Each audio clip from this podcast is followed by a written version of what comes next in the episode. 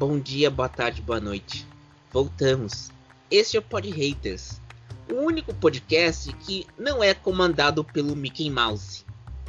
Mas hoje falar, vamos falar de Go, de Pluto, de Load, Disney Plus. Mas antes de começarmos os nossos trabalhos após uma longa oxigenada de férias, gente, pode descer o porrete do Disney. Vamos descer porrete do Mickey Mouse. Vamos descer porrete do Bob Iger. E falar que a Mulan foi gravada numa, numa região de Uigur, que é, que é perseguida pela, pelo Partido Comunista Chinês. Meu Deus. eu quero, eu quero, não, eu quero retirar um negócio, um, um descaso. Tá? São dois descasos imensos do Disney Plus. O primeiro descaso, Hamilton tem uma justificativa idiota, eu digo sim, muito idiota, de por que não ter legenda em português por uma decisão criativa. Isso não existe. Isso não, não para mim não faz o mínimo de sentido decisão criativa para você não ter uma legenda para disponibilizar e ter acessibilidade para outras pessoas assistirem. Isso não faz nenhum sentido. Primeiro ponto. Você pode até argumentar contra mim, eu não tô nem aí, para mim não faz sentido nenhum. Não, Segundo não, ponto. Não, não, não, eu entendo a sua raiva e com razão, você tem razão nisso. Agora o problema é o seguinte, o Hamilton, para quem não conhece a história, é a história do Alexander Hamilton, o primeiro secretário de Estado da então República dos Estados Unidos. Era o primeiro secretário de Estado. Todo mundo que viu na Broadway elogiou, virou, virou paródia, virou, entrou no mainstream. E até alavancou a carreira do Lin-Manuel Miranda, que aliás é dono de uma livraria no, em Manhattan que estava para ser fechada há um ano atrás. E ele comprou e está segurando as pontas. A decisão artística, eu acho que é uma, é uma desculpa esfarrapada. Porque você poderia, mesmo com, como, como é uma, um musical, você traduzir tudo, não tem problema. Põe na legenda, não tem. Aí porque temos que ouvir em inglês o Hamilton dizendo: Ai, eu amo a América! Ai, meus americanos! Ah, filho! Mas, mas, mas, César, o fator que, é assim, eu até vi uma pessoa explicando que tinha a dificuldade de você colocar a legenda por causa das cenas, já que é um. É um na verdade, não é nem um filme. Eu até questiono a, a, noção da palavra filme, né? Porque não, não é filme, é a gravação né? de um musical. Exatamente. Mas assim, é, enfim, esse é o, é o, primeiro hater, né? Assim, que, mas enfim. Mas o segundo hater, que aí isso aqui não, não tem nem justificativa, isso é totalmente absurdo, que você tem um, um Disney Plus colocado pro Brasil, PTBR, em que várias, várias produções dentro do PTBR não tem simplesmente nem legenda em português, nem dublado. Não, literalmente não tem. Então, tipo assim, é, tem várias pessoas que você vai ver lá e não tem, não tem, literalmente tem legenda em português. Então, pra que você traz pro Brasil, cara? Espera legendar a droga toda, entendeu? Pra trazer deixa, pra cá. Deixa eu fazer uma pergunta. O, o filme Felpudo, o Campo Motor, tem legenda ou não tem? Isso é uma boa pergunta, não sei dizer. Porque eu vou dizer o seguinte, pessoal. Quando saiu The Mandalorian, o Luciano, que é o cara do mundo geek, entende, entende melhor do que eu. Uhum todo, todo, todo mundo estava ah, é, desesperado porque a série deu um bite, deu um hype, deu um hype tudo. Então, aí a preocupação era ver o Baby Yoda. Não é um Baby Yoda qualquer, é o Baby Yoda fofinho comendo comida alienígena, dando uma viajadinha, dando uma viajadinha com o Mandaloriano. Aí quando chegou a segunda temporada, todo mundo ficou impressionado com aquele hype. Só que, gente, uma coisa é uma série do John Favreau. Outra coisa é você produzir um gravar um musical, não colocar legenda e fazer as coisas nas coxas e pagando R$27,90 por mês. Que, me... que piora as coisas. Luciano. Exatamente. Bom dia, boa tarde, boa noite. Então, retornando ao Pod Haters depois de quase dois meses aí nesse período sabático que a gente teve de oxigenação. É, voltando aí com esse com novidades e conteúdos mais específicos também para todo mundo. Né? E é, há uma semana atrás eu fui presenteado pelo meu irmão que me passou a senha do Disney Plus. eu também fui. Peraí, tá vendo tráfico de senha do Disney Plus? Que, que, que história é essa? Ah, traficando senha. É amizade e irmandade. Amizade e irmandade. É, claro. Foi são quatro perfis, né? E, e o, um dos quatro é, é meu. Aí a gente troca umas coisas pra ele, aquela coisa. Deixa eu fazer uma e pergunta. Aí, né, Você tem que fazer algum favor pro seu irmão por causa do Disney Plus? Não, a gente, a gente se ajuda de forma mútua, assim, sempre, sempre que um precisa de alguma coisa, outro ajuda o outro, é sempre nessa. Tá. A gente se ajuda sempre, assim, né? É de boa. E eu empresto umas coisas pra ele também, porque sabe que eu, que eu tenho um monte de, de streaming, né? Então... mas, mas, mas, voltando ao Disney Plus, Luciano, você também ah. se sentiu decepcionado por porque o pessoal do Mickey só colocou o Lin-Manuel Miranda sem legenda? Sim, é, nesse sentido eu, eu, eu, ouvi falar sobre isso, né, mas eu não assisti. Mas o, o que decepciona na Disney Plus é em relação ao valor, 27 reais por mês para não ter nada. Sabe? Não tem não, nada. Não. É, e pior, uh, uh, é 27 por mês sem arquivo X, sem o acervo da Fox. Você tem que assinar Fox Premium. E sem a ESPN. Tem duas temporadas de Simpsons, só as duas recentes. Então, em vez de botar to todos os Simpsons completo, como tem nos Estados Unidos, tem só a temporada 29 e 30. As outras 28 não tem lá. Não, não então, tem aquele tipo... episódio tão famoso do Homer ferrando a gente no Rio de Janeiro em 2002 que deu uma crise diplomática que o Homer queria chamar é. o Fernando Henrique Cardoso para bater? Ah, não tem, não tem nada, nada antigo. Aliás, e... a, aliás, tem que fazer uma, uma menção. Até hoje, não exibiram esse episódio do, dos Simpsons no Rio de Janeiro aqui no Brasil. É verdade. Até hoje. E, e uhum. é quase 20 anos que deu a encrenca. Uhum. Não é, e, e, então, e além de não ter nada disso, é, eu, eu, vejo assim a questão nostálgica. O, o, Disney Plus ele abre uma variável muito de nostalgia para as pessoas, principalmente o público mais velho. Né? Claro, então, Luciano. Você, a gente é, quer ver o, Fel, o Felpuldão sendo promotor. Sim, e a gente quer ver as. E a gente quer ver as animações da Marvel também. Né? A melhor fase de animação da Marvel foi aquela produzida pela Saban, a mesma de Power Rangers, nos anos 90 que foi a primeira introdução da Marvel no universo compartilhado antes da MCU. Né? E aí prometeram botar tudo lá e tem só três episódios de X-Men e uma primeira temporada de Quarteto Fantástico, que é a pior de todas das, Não, eu, animações. Eu, eu, eu, eu, vou incluir o hater do Pluto.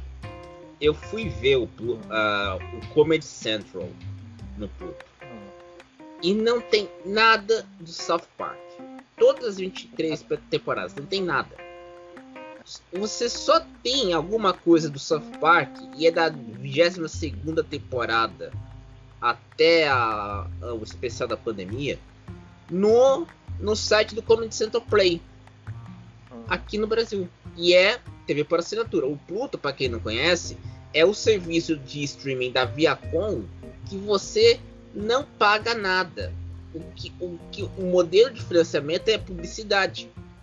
E você Sim. vai lá ver o Pluto e você não consegue ver os episódios como você vê no Netflix, no HBO Go, Disney Plus, Amazon Prime. Você não consegue ver. É. Uh, propaganda des... no meio. Tem propaganda no meio. E você quer ver um episódio do South Park, que eu tô vendo mais ultimamente, você não acha. Você tem que achar no Comedy Central Play, que é pro pessoal da TV por assinatura. Quer dizer, esse. Pode falar, Luciano. É, não, mas desculpe interromper, mas o Pluto ele ainda tem um, ele ainda tem um, algo que ameniza isso, né? Eu, eu dei uma olhada no Pluto e, e, eu gostei. Eu achei que tem coisas bem interessantes. Tem as.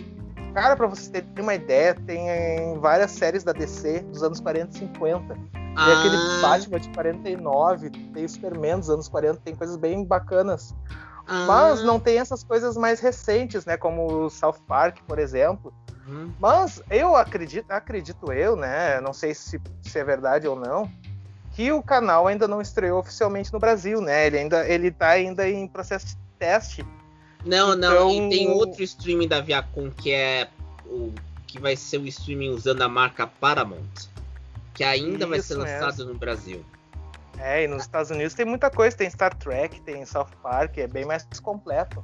E a ah. justificativa deles é que ainda não estreou oficialmente, né? É uma pré-estreia com pouco conteúdo ainda. Agora, o momento que nós que vamos unir o geek ao.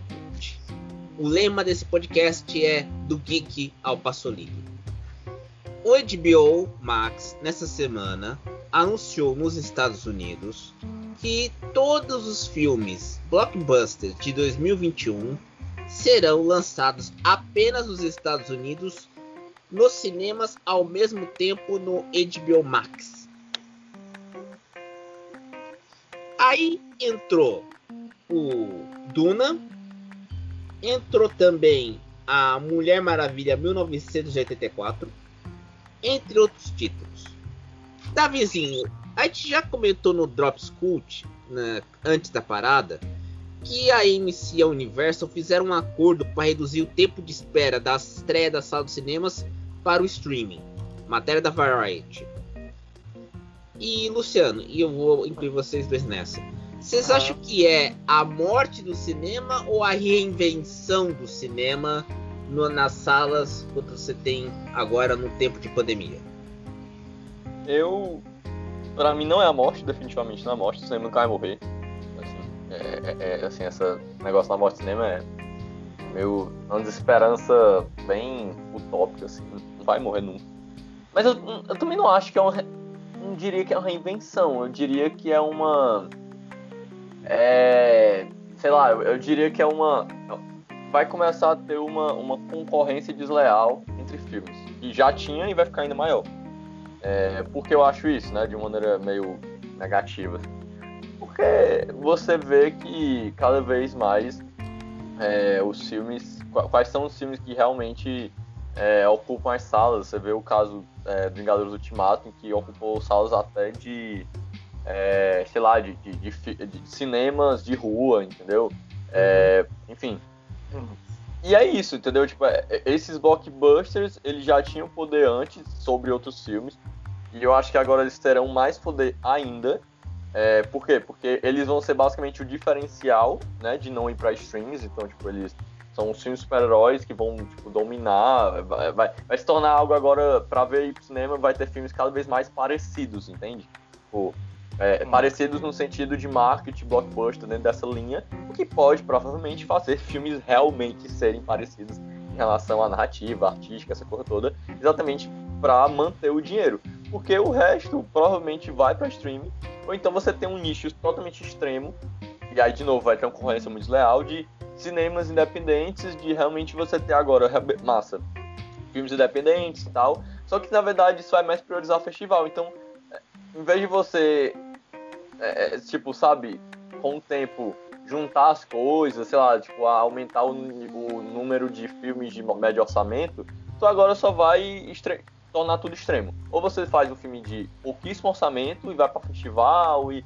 e passa uns filmes assim num, uns cinemas mais tranquilos, ou você vai para um extremo de tipo cinemão de empresas que vão vender apenas é, blockbusters e enfim, é, vai ser 880, é, entendeu? Para mim o streaming vai ser o meio, vai ser a produção de médio orçamento, ok, mas tratando de cinema mesmo, eu acho que vai ser esses extremos. E para mim isso não é reinvenção, isso é, sei lá, é só isso mesmo. Cani, vamos dizer assim, é aquele filme dos anos 80 italiano chamado Seu, Selvagem Canibal?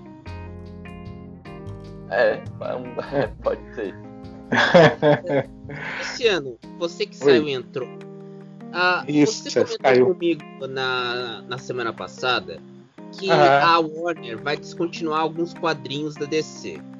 Sim. Essa estratégia da Warner uh, de descontinuar os quadrinhos pode prejudicar, por exemplo, o HBO Max, que está patinando nos Estados Unidos até agora. Ele não, ele, pelos dados que foram divulgados, só tem 8 milhões de assinantes é, nos pouco. Estados Unidos. E é pouco, né?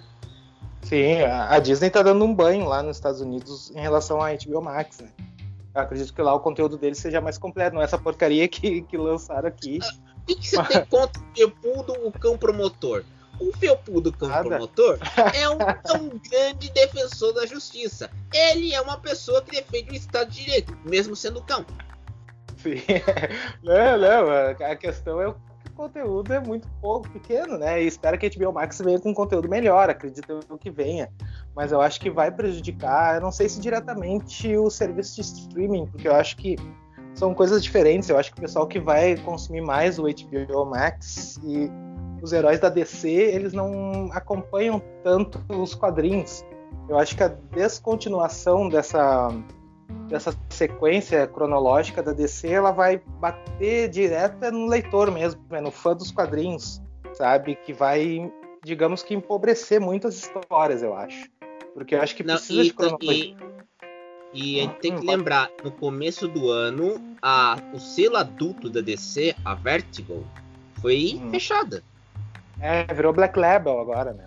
Exatamente. Agora. Aí eu acho que. Pode falar, Luciano.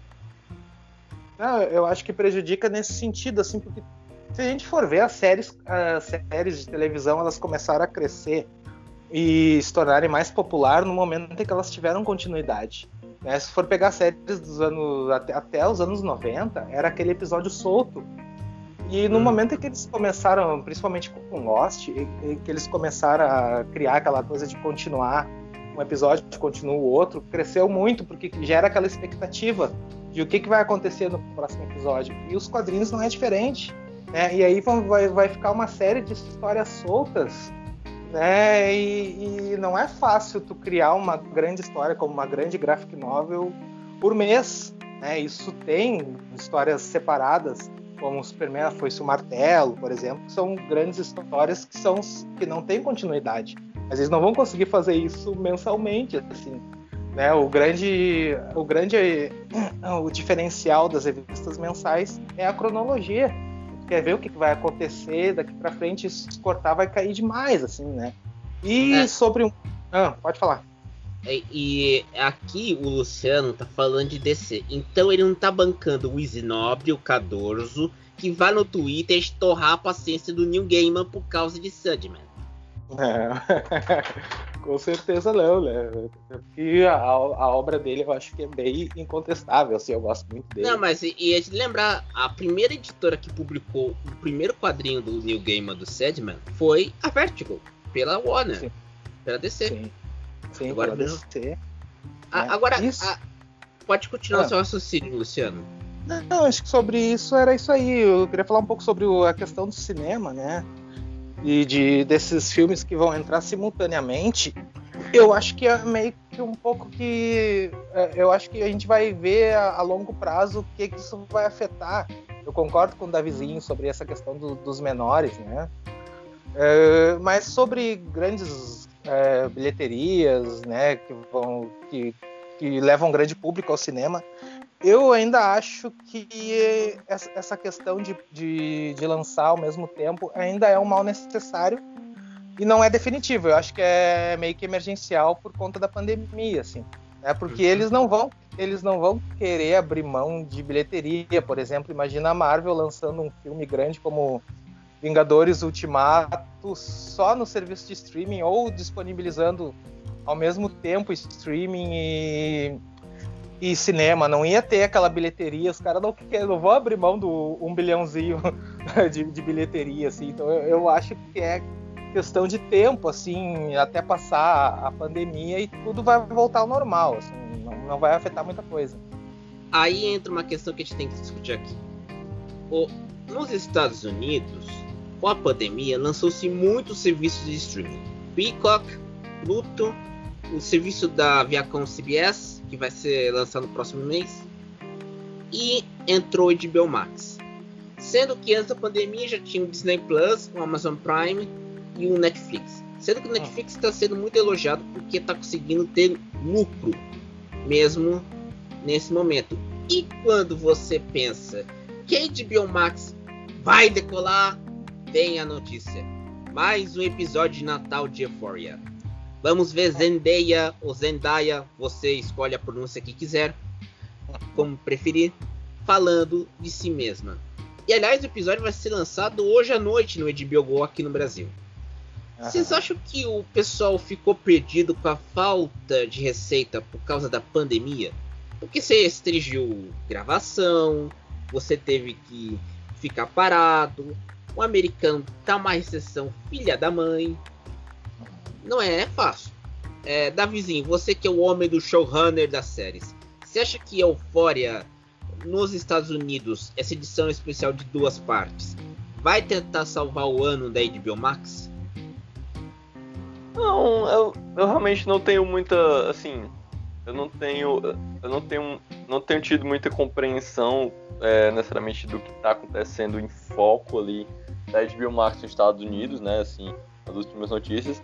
Mas em relação a Euphoria, eu acho que é porque como a série ela ela deu uma um, assim, ela realmente mexeu muito, né, com, com, a, com as pessoas e foi um sucesso pra caramba. A atriz, a Zendaya, tipo, realmente já era uma grande atriz, isso foi se mostrando mais ainda.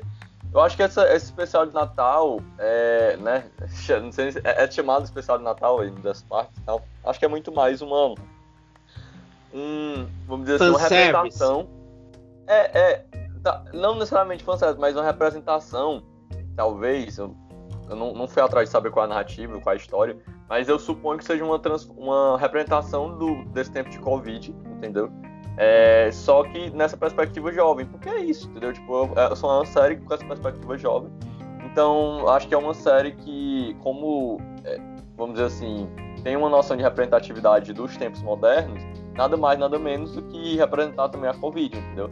Eu não creio que vai é, é, é dar uma, uma ajuda aí pra HBO Max, eu acho que é, a HBO Max ela realmente está apostando é, numa, nessa, nessa relação direta com o cinema, porque a Warner ela, ela, tem um, ela, ela tem uma produção diferente, ela tem uma. A indústria não é a mesma. Cada empresa ela vai trabalhar de forma diferente, então essa perspectiva de trazer. É, é, eu concordo com o Luciano, tipo, é temporário em relação ao Covid e tal, mas eu acho que tem uma, uma resposta com relação a, a essa questão de médio orçamento, essa coisa toda. E eu acho que, que não, acho que o Euphoria não, não vai contribuir muito para isso, não. Eu acho que eles estão realmente esperando é, o, o Snydeus aí, né? Não, a, então, não, não, não, é só o Snydeus. É, a gente tem que, a gente, antes da parada, no último episódio desse, desse humilde podcast, a gente comentou sobre o Tenet, do Nolan. Que a gente não tinha visto. E aí, naquela oportunidade, não tinha, vamos dizer assim, divulgado os dados da bilheteria, né, Luciano e Davizinho? Uhum. Não tinha divulgado os dados da bilheteria do Tenet. E o Tenet, pelo jeito, foi pro ralo. Sim. Por, porque todo mundo pensava que o Nolan. Porque aquele. Quem viu o filme do Tenet aqui entre nós? Eu não vi. Eu não vi. É, também não. Mas quem viu foi o nosso amigo, dire... editor, diretor turista, o Friso. Uhum. E o Tenet, a linguagem dele é pra telona. Não é pra uma telinha de notebook. Uhum. Ah, mas é, é, é, assim, essa noção da tela de notebook. Mas é isso, entendeu? O Nolan nunca vai. É por isso que ele não quis. Ele não ia se, é, é, se propor a colocar em, em stream ou coisa parecida. Primeiro que ele não acredita nisso. É, né, ele é o cara do, do, Ele se vendeu sempre assim, como o cara do efeito prático. E efeito prático normalmente uhum. funciona em tela grande. Ninguém tá. É, cara, com o tempo, o efeito digital ele é muito mais interessante pra telinha, porque eu mesmo eu senti na pele a diferença de você assistir. Por exemplo, os prelúdios de Star Wars, sei lá, um episódio 2 da vida que tem muito CGI. É, uhum. No celular, por exemplo, em relação a uma TV grande, porque você é, é, torna é, miniatura, miniatura, miniaturização. Isso, exatamente. Dessas problemáticas digitais que você tem, por exemplo, no episódio 2, que é muito evidente, né? Tipo, tem coisa ali que você vê claramente, cara, isso aqui é computação gráfica e tal. Mas no celular fica um negócio muito mais, sabe? É, você passa pano, assim, um pouco, porque é, uhum. é, é, menor, a tela é menor, entendeu? Você, eu não tenho nada contra você assistir em celular, em, em TV menor, pra mim não tem nada contra. Mas o efeito é diferente. Isso é, é, é assim, inevitável de você ter uma resolução diferente, de conclusão dessa uhum. ideia. E é um, é um efeito diferente. Então, assim, é, a questão de fazer ao mesmo tempo, simultaneamente, eu concordo muito com o Luciano que é, é muito uma questão de teste. Eles não vão abrir mão de bilheteria. E, e assim, e eu também não acho que é uma reinvenção do cinema, porque eu não acho que, é, é, sei lá, no máximo, a reinvenção do cinema que eu espero que possa acontecer vai ser em Avatar 2. Né? Mas uhum. essa relação de streaming, nada, assim. Não, mas é, nós temos a, um. Pode falar, Luciano. É, nós temos um detalhe aí, porque a questão cinema e tecnologia ela está no seu auge, né, em 2020. E claro que ainda é questão de evolução. Daqui a 10 anos a gente vai ter tecnologias muito melhores. Mas nessa questão tecnológica do jeito que está hoje em dia, eles não vão abrir mão da, de utilizar isso em tela grande para utilizar em tela pequena que tem bem menos definição e bem menos qualidade de imagem, né? E tem outra também. A, a única coisa que muda de tecnologia do cinema é quando lança o Avatar. Vai ser assim no 2, como disse o Davizinho, e não duvido que vai ser assim no 3, se for necessário. Uhum. É, e eu acho assim, é, pegando, a, já que você falaram do nosso amigo turista, e agora, agora finalmente está empolgado, né, com The Mandalorian, segunda temporada. Eu acho que depois a gente podia gravar aí uma, um episódio sobre The Mandalorian, eu acho que tá bem interessante pra caramba. Podemos. É, é, tá mas, mais... mas eu vou ter que bancar o Luciano quando a, gente, quando a gente ia gravar sobre Mulan. Ele disse que não vai ver o filme. Eu não vou ver o Mandalorian. Eu vou ficar lendo aquela questão lá do stream, lendo os spoilers para me manter informado. Tá certo. Mas assim, é, pegando a, o gancho aí, é, é assim, por exemplo, The Mandalorian, ele usa um, um, uma. Pegando a questão da tecnologia, é, a série, ela. Na primeira. Eu lembro, eu, uma das coisas que eu critiquei na primeira temporada é porque era uma série que ela tem pretensões é, é, cinematográficas em alguns aspectos, mas ela, ela era muito ainda pautada numa questão mais horizontal mesmo, assim, de, de pé no chão, de um, poxa, uma série de TV, entendeu? O mainstream e tal, embora tivesse a tecnologia que permitisse fazer contextos uhum. é, com LED, que é a tecnologia mais moderna agora, que não é patenteada. E, é, é, por exemplo, o CGI hoje é um pouco mais, né, lá, qualquer um pode fazer hoje, é um pouco mais barateado. É, a questão do LED é caro, eu falei com um amigo meu diretor, né, assim, é, é caro ainda, mas a, é, tipo, a longo prazo pode ser que, assim, vai demorar ainda que seja mais barateado, mas não é patenteado, e isso ajuda muito, porque é, você pode dividir para vários produtores, e a questão do OLED é porque você permite que você faça, você não precisa de, de vários, vamos dizer assim, ah, sets deixa, de filmagem, você, você apenas... Ah. Antes de você continuar, Davizinho, deixa eu explicar. OLED, para você leigo, é aquela televisão 4K da Samsung, que vende lá na ESPN, meu filho na LG. Ou seja, é uma, o 4K, não é, Davizinho? É uma resolução superior até do 3D. É isso? É o que é. chamo de Ultra HD. Isso. E aí no, no na, na, tem no Disney Plus aí, quem, quem tiver e tal, ouvinte, é, tem, tem uma, uma especial, é, The Mandalorian Gallery, ele vai explicar, tem um episódio específico que ele fala de como o, ambiente, é, é, você não precisa mais mudar os objetos, entendeu? Você só muda a tela. Você projeta todo o contexto visual numa tela de LED enorme dentro de um set de filmagem. E, e, cara, isso facilita, tipo, pra caramba. Fora hoje você pode projetar em computação gráfica as cenas de ação. Então, assim, é uma série que é feita muito mais rápido para uma produção é, relativamente cara, embora é, o LED baratia um pouco para eles, já que eles não precisam construir muitas coisas. Por exemplo, um, um Christopher Nolan da vida deve achar isso talvez bem problemático, já que não tem efeito prático, né?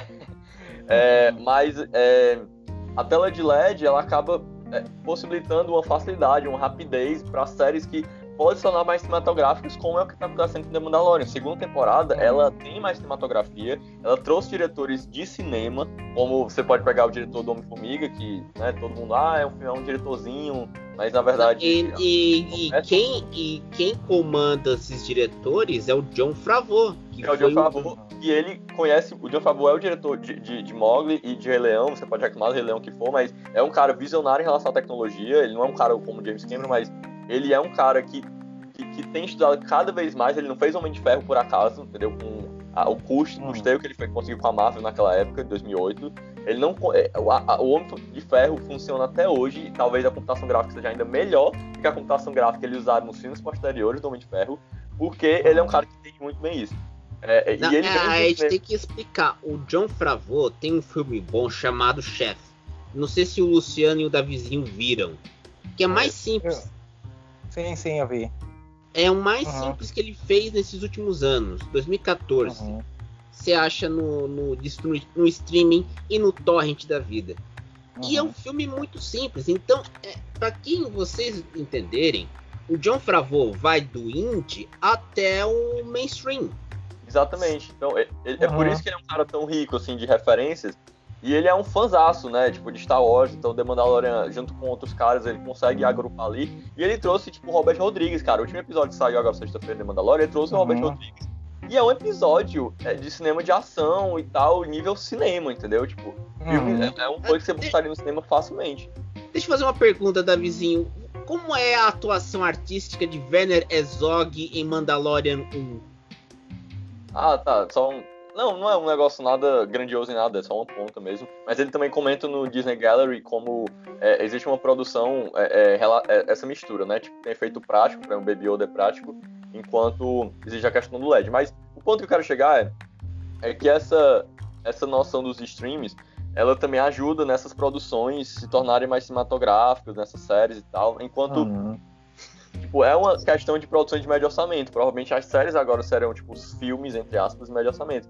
Enquanto no cinema, é, você precisa realmente fazer blockbusters e, e, sabe, ter um nolo da vida e fazer efeitos práticos ou efeitos especiais de, de grande orçamento para valer a pena, sabe, não só a assinatura, mas realmente a bilheteria. Então, é, é essa a minha dúvida como é que vai ser isso aí. Eu acho que é eu, eu, eu, tô, eu perguntei sobre o Werner Zog pro Davizinho, ele não mudou o argumento. Porque, porque o Zog, para nem quem quem conhece cinema alemão dos anos, dos anos 70, 80, o movimento Oberfeuerhausen, ele era o cara mais cult da turma, junto uhum. com o Rainier Werner Fassbinder e Wim Wenders. Uhum. Quando viram ele na ponta do The Mandalorian, perguntaram para ele como que ele, vamos dizer assim, reagia, tá numa série mainstream, um cara que quebrava o pau com Klaus Kinski, nos filmes como uhum. Fiscaraldo, tudo mais. A Guia, Qual Era dos Deuses. E ele, pra ele, foi nada mais, foi, não fez menor diferença. Mas como o Davizinho estava tão focado em falar do OLED para você, meu caro ouvinte, ele não prestou atenção nessa, nesse xiste. Mas tudo bem, eu entendo. O garoto quer ver um, uma TV 4K. Não, mas eu, que... eu, eu, compreendi realmente quando eu. eu o, mas é porque o Venerzog, ele tipo, aparece até em Parks and Recreation, cara. Uma série de. É, é, é, sitcom, ele se meteu o sistema? Mas, mas ele sempre aparece em várias pontas, ele sempre faz. Ele, é, Parks and Recreation ele, ele faz lá um, um episódio da, da última temporada de Parks and Recreation, tipo, uma cena meio de comédia num, num, numa, numa, num bairro é, é, esquecido da cidade, é, é de Pan, Panin, né? Que é Parks and Recreation. E ele faz uma, uma coisa de terror. Então, assim, é, ele, ele, ele é o cara que tá aí, cara. Ele sempre aparece, tanto que ele é às vezes muito mais conhecido por pontas pelo mainstream do que por ser diretor, entende hoje. Você vê que a coisa tá melhor, né, Luciano? O Sim. cara, o, a gente vê, a gente vê lá na Folha de São Paulo aquela crítica enorme dizendo Werner Zog inventou o cinema alemão com a guia Cora dos deuses e aí chega uma nota no do Omelete falando Werner Zog aparece em Parks and Recreation. Você vê que a coisa tá virada no mundo, né? Sim, eu, eu, queria aproveitar que, que a gente tá falando do Mandaloriano, eu queria fazer uma pergunta pro Davizinho também sobre isso. É, assim, ó, assim, ó, eu, eu não sei, a impressão que eu tenho, que eu tenho tido ultimamente, assim, tu não acha que, que, que a série, apesar de ter uma qualidade muito boa audiovisual, assim, ela não tá sendo super hypada essa, essa segunda temporada? Por que, que eu cheguei a essa conclusão, assim? Porque eu, eu vi as pessoas tendo convulsões nessa semana pela participação da Rosário Delson no, no, no Mandaloriano, e eu fico pensando, ela é uma atriz que fez pontas em vários filmes, várias séries da Marvel, ela era aquela pessoa que estava fazendo ponta em todas as séries da Marvel possíveis, assim. Não, não tem um mas, grande papel, mas, e agora chegou no Mandaloriano, ela ficou essa coisa assim, nossa, ela tá aparecendo ali, como se fosse uma atriz assim totalmente de ponta do, do não, de Hollywood. Não, é, mas eu faria uma observação. A Rosário Dawson, acho que foi uma das atrizes que foi abusada pelo Harvey Einstein. No, hum. Quando revelou-se o escândalo do, o escândalo Einstein em 2017. Ele destruiu a carreira da, da, da Rosário Dawson. Hum. O, é, único, é, mas... o, único assim... ca, o único cara que bancou a Rosário Dawson foi o Robert Rodrigues. Hum. Tanto no Planeta Terror, como agora, nesse episódio que ele gravou do Mandalorian, né, Davizinho? Pode, você pode não, falar melhor não. do que nós. Não, não. A, a Rosário Dawson não aparece nesse episódio do Robert Rodrigues, não. Mas, cara, é assim, não é. é na verdade, a Rosário Dawson, ela. Assim, ela na verdade não é tão importante assim, sabe? Tipo, o hype não é por ela. Não é por ela. A ah. que ela interpreta. Tipo, só ah, isso. A, a Rosário Dawson, ela só entrou no barco, entendeu? Tipo, mas uhum. ela. O, o, assim, a, a, série em si, ela tem um hype grande, porque os fãs de Star Wars, né, depois do episódio 9, estavam. É, né, estavam precisando de alguma coisa. É claro, a série não é a série não é uma obra-prima, longe disso, não tem nada a ver com isso. É uma série bem. É, até simples, até. É, mas é, uma, é efetiva, é simples, mas é bem efetiva. É, mas a questão do hype aí da Rosário Dawson não é por ela, entendeu? Tanto que a cara dela é ah. totalmente pintada, porque ela representa uma personagem, a Soca e tal, então tipo, ela, a Soca cantando, então, deixa, tipo, ela... deixa eu fazer uma pergunta. A Soca é uma alienígena, ela é humana, é o quê? Que eu não vi a série ainda. Ela é uma... É, eu não... Perdão, perdão aos fãs de Star Wars, eu não vou lembrar da raça dela agora, você segue. Não, a gente já brigou com os fãs de Star Wars. Pode ficar tranquilo, vai. Meta o pé, ela é uma alienígena com, com, com, entre aspas, em, bota aspas nisso, tatuagens faciais e tal, e ela tem uma. Enfim, ela tá toda é, para, é, com parafenálios, entendeu? Tipo, pra ela é, é fazer uma, a personagem. Então, e, tipo, então pessoal, não é a Carrie Fisher quando tava com o Jabba the Hutt no Retorno do Jedi. Pode tirar não, o cavalinho da chuva. Nada a ver com isso. Nada a ver com isso. A, a, a, não, nada. A apresentação feminina bem moderno, assim, e é uma das grandes personagens de Star Wars, tipo, na minha opinião, aí agora vai ser totalmente opinião minha, podem me retirar aí, eu já retei junto também, muito melhor do que a Rey, tá? Que eu não falo que é Skywalker. Tudo bem. não, uh, é que não é muito difícil, né? De mas, mas, aí que tá. A, agora, nessa semana, não sei se vocês viram naquele Omelete que o, todo mundo está querendo endeusar o Ray Johnson por causa da besteira que ele fez no filme 8. Hum. Porque. não quem, quem, quem, quem falou? É, você sabe o filme 8? Do. Star Wars, que já, que já desceu o relho pra ah, caramba. Ah, Ryan Johnson, sim, o episódio 8. Os, os últimos. Entendi, entendi agora. Vai, continua. Então todo mundo tá fazendo uma revisão histórica de 3 e 3 anos, falando que o filme é bom. Mesmo ah. ele ter detonado todo o esquema do J.J. Abrams. Ah, eu, eu, não vi, eu não, eu não vi, eu, eu, não vi as últimas matérias do Omelete, mas. É... Não, não, não, sa, não, saiu nos sites de cultura pop. Eu, eu dei o exemplo do Omelete.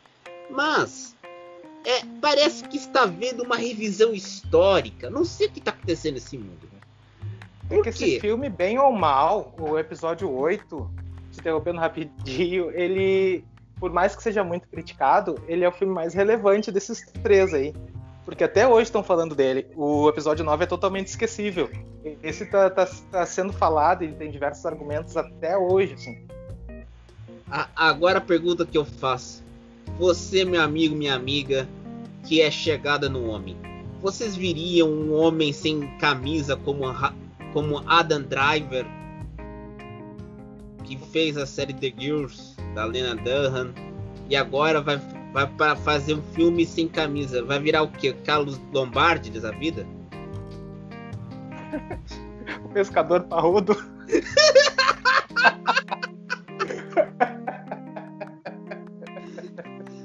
e pior que o cara é bom ator, excelente ator. Só que os caras tão. Peraí, eu não. Já sei. Esse, essa parte não vai para a parte das amigas do Davizinho. Eu já sei que eu já pisei. É isso, é isso.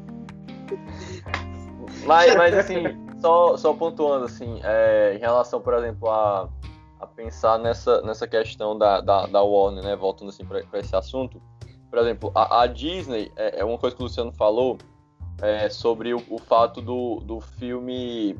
É, ele falou uma coisa sobre, tipo, o filme da Marvel não estrear em stream e tal. Realmente, por exemplo, você vê que eles estrearam Mulan, né? Estreou recentemente no, no Disney Plus. Mas é, é Negra, eles estão guardando pro cinema até, até onde eles conseguirem aí. Então, assim, é, pensando, por exemplo, em Star Wars, eles nunca que vão botar um filme de Star Wars para o Disney Plus. Então é por isso que, por exemplo, é, você vê aí o, o, Como é o nome daquele crítico? É, é, é Robert Sadovski? Como é? Como é? Robert, Robert Sadovski. Isso, esse mesmo. É da Wall, né? Ele, é ele falou, um, um, um, dos textos que ele falou, que o futuro do Star Wars está nas séries e tal, né, naquela empolgação. É, cara, na, na verdade, aí eu, eu, eu vou ser fãzinho agora do George Lucas, ele tava planejando isso há um tempão, então, tipo, é, é, é assim, é, mais uma vez... Ele tá planejando há um tempão, mas não tinha bufunfa pra isso.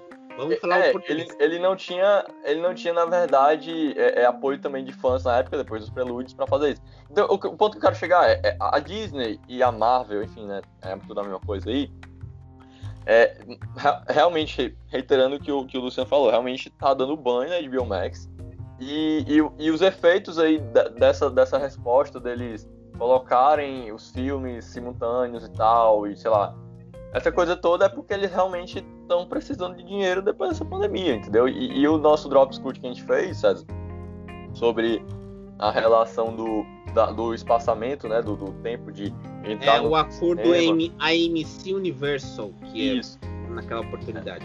É, então, assim, é, esse acordo, ele, ele realmente é a representação do que, do que a HBO Max e a Warner estão sofrendo aí. Porque eles de fato não têm o poder da, da Disney, por exemplo, de fato ter uma série de Mandalorian que, cara, tem gente que nem assiste Star Wars tá assistindo The Mandalorian, entendeu? Ou seja, os caras estão quase se, é, se sustentando por assinaturas e eu conheço pessoas que estão só assinando só pra assistir The Mandalorian, entendeu? Então, tipo... Ah, mas, e, pô, mas não querem ver o felpudo, o cão promotor? Até porque não tem mais nada. A única coisa que tem que chamar atenção na Disney Plus é o desenho dos X-Men de 92 e Mandaloriano, é só. Exato. mas, mas, mas, eu gostava do Felpudo. Eu assisti o Felpudo no cinema em casa. Nos anos 90. Felpudo é meu herói. E eu não vou assinar essa jossa. Eu sei disso, porque custa caro. Porque a única parte da Disney que me interessa chama-se ESPN. E eu já tenho. Então não vou ter que gastar mais. Pois é, então assim, o ponto, o ponto geral, acho que desses streams e tal, é porque cada vez mais você precisa trazer o cinema de uma maneira que não mude tanto formato. Então, por exemplo, The Mandalorian faz semanalmente, cara. Todos os episódios eles, eles estreiam semanalmente. Não é uma série da Netflix que ele é, é, que gasta tudo de uma vez, entrega em maratona, entendeu? Ou seja, os caras estão sabendo aproveitar isso. Eles é, trouxeram. É, é, eu ouvindo isso agora do Davizinho, lembro porque eu não terminei de ver The Witcher até agora. não vai perder seu tempo, camarada. Não perca seu tempo, camarada. É, não perca mesmo. Eu parei de ver The Witcher no momento em que mostrou a bunda do Cavil.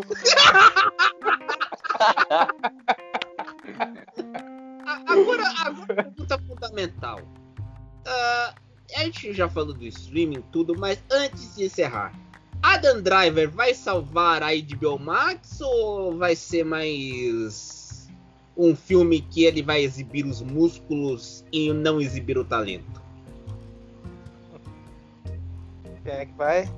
Davizinho? Vai, eu, ah, eu acho que não vai salvar. Eu acho que a única. A, a grande salvação da, da HBO Max é a, a, versão da Liga da Justiça do Snyder, que vai ou vai salvar ou vai afundar de vez.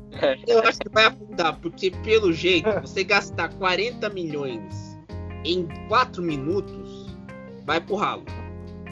Mas assim, ó, é, você tem três grupos aí que você pode conseguir para enriquecer o HBO Max. É, os fãs da DC, né? É, no caso do Snyder aí, caso, que eu nem sei se não, é. Tem que incluir também o universo CW, né, Luciano? É, eu ia chegar. é, as séries da DC, Isso. O segundo ponto são os fãs do Denis Villeneuve, né? Que é. E o Duna, ele vai estrear. aliás, ele tem que lembrar, o Duna foi o primeiro filme do David Lynch. 86. E tinha o Kyle MacLachlan e o Sting. Uhum.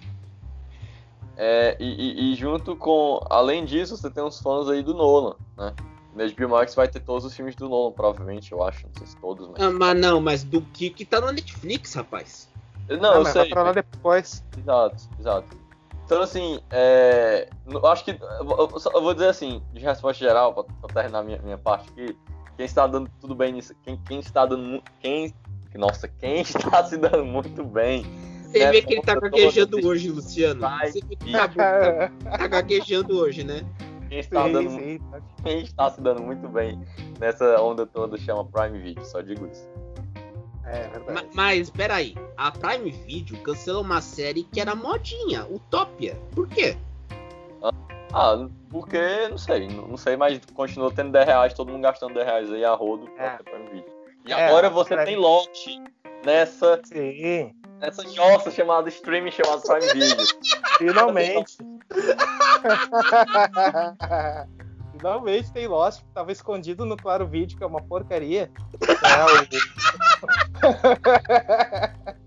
o... agora botaram lá. Embora o serviço deles do, deu uma piorada. Eu fui olhar na TV, fazia tempo que eu não assistia o Prime Video na TV. Eu não consegui ver, o aplicativo tá muito ruim. Infelizmente.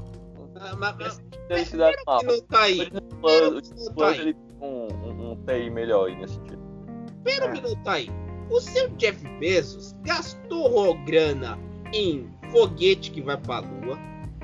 Torrou grana no, numa segunda sede da Amazon que vai ser construída em duas cidades para ver você vê que é megalomania, drones, Amazon Web Service, mas não consegue fazer um streaming decente. E outra, parece que que vai afundar também é a série do Senhor dos Anéis. É, você tá sabendo, né, Davizinho? Mas vou te contar. A série do Senhor dos Anéis tá sendo feita pela Amazon Prime Video. Só que tiveram que mudar a escalação dos atores para contratar gente desconhecida. Ou seja, não teremos a bunda do, do, do Henry Cavill na Amazon Prime.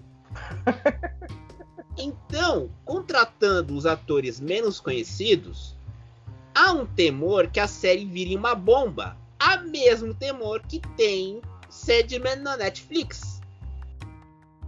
Ah, mas não, mas isso eu acho um pessimismo muito, muito exagerado. Tem várias séries que dão certo com atores desconhecidos. Eu acho que, especialmente se você tem Senhor dos Anéis, tantos fãs.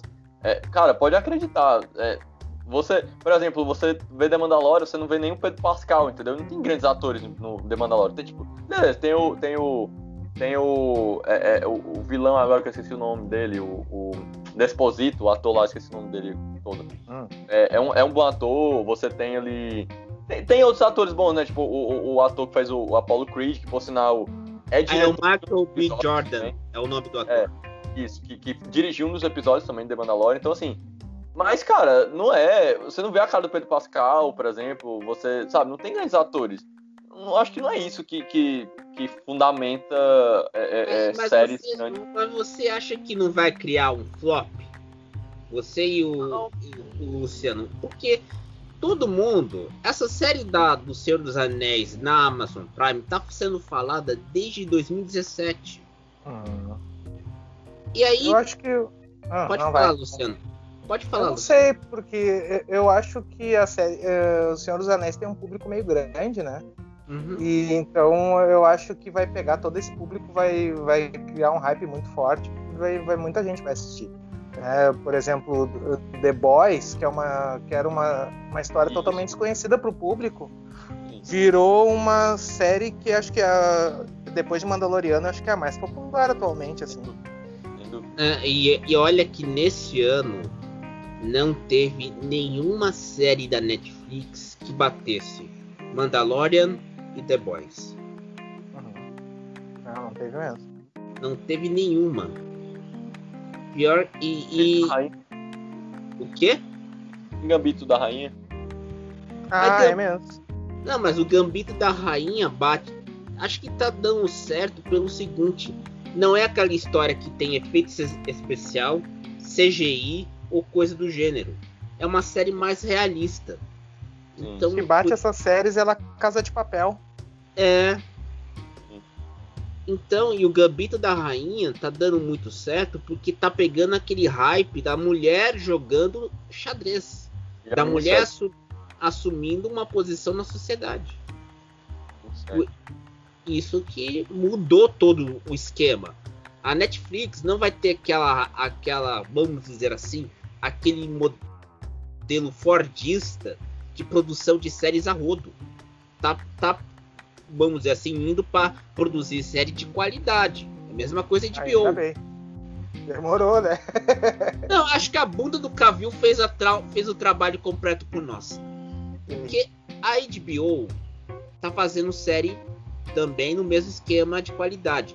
O HBO Max, com a pandemia, não entrou o serviço de, de, vamos dizer assim, de estúdio da Warner para o HBO Max. Isso ferrou tudo porque teria, segundo a, o ordenamento da, da Warner, um estúdio da Warner para específico para o HBO Max.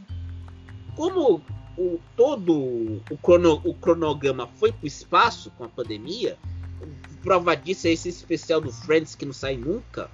Uhum. Não tem mais isso. Então.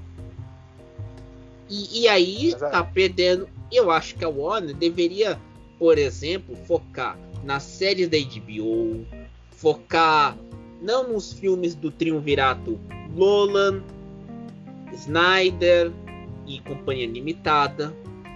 Poderia Tem um fazer de série da DC aí também que pode dar uma crescida nesse, nesse serviço deles aí. Não, é. e, não, e é a, a série da CW. A gente já comentou aqui no Pod Haters, que é a, a vamos dizer assim, a mina de ouro que está sendo desprezada. Então, Tem lanterna verde aí. Exato. Vai, vai. Então, eu acho que quando vamos dizer assim, a HBO viu aquele resultado anual de bolsa da Disney, que chegou para o Disney Plus e disse 73 milhões de assinantes. E a HBO Go, é, o HBO Max, tem 7 milhões. Só que tem um detalhe. Tem um, o HBO Max foi lançado nesse ano. O Disney Plus foi lançado no ano passado. Sim, e, e, tem uma outra questão também, porque ainda existe o vácuo de popularidade relacionado mais ao canal HBO, mas como faz parte, que é do fim de Game of Thrones, que é o que trazia o grande público, era o mais popular em relação à HBO Max, que nunca foi assim, sempre foi uma emissora muito mais fechada para um nicho. Não, é, e, e não é só isso. foi a Game of Thrones. E não é só isso também. Tem uma amiga minha. É, é, a gente tem. Ela tá fazendo doutorado de literatura alemã e escreve na Folha de São Paulo. É a Juliana Albuquerque. Ela tá vendo The Romanovs na Amazon Prime. E essa série é do mesmo criador do Mad Men, né, Davizinho? Qual, é, é, qual a série que você acabou The, de citar? The Romanovs. Romanov. Sim, sim, sim, exatamente. exatamente. Só que essa série no, na Amazon Prime não deu certo. Foi uma temporada só porque os episódios eram de 90 minutos, é isso? Não, aí eu não sei. Eu não, eu não, eu ouvi falar dessa série, mas eu não, eu não, não sei assim, tipo, a estrutura dela nem nada. É aí que tá, porque a Amazon Prime teria os ovos de ouro que era The American Gods do Neil, ne do Neil Gaiman, aquela série boa. Só que tá, com a pandemia também ferrou o planejamento da Amazon Prime. Senhor é, dos Anéis. Não deu muito certo. Não, e sem contar que American Gods, um, eu pelo que eu vi, acho que acho que a única série do Neil Gaiman na Amazon que deu certo foi o The Good Omens. Só que era uma minissérie de uma temporada. Eu comprei o um livro naquela no ano passado, que eu ainda não li, e tem na contracapa aquele Clive Baker falando que Good Omens é, é o melhor filme, é o melhor livro para você ler sobre Apocalipse. E aí você pergunta, quem é Clive Baker? O cara que fez Hellraiser, aquele adorável pinhead, cacto humano que matava meio mundo porque o cara queria escolher algo. Então, bom dia, boa tarde, boa noite e siga a gente no Spotify. E até mais. Até mais. Até mais.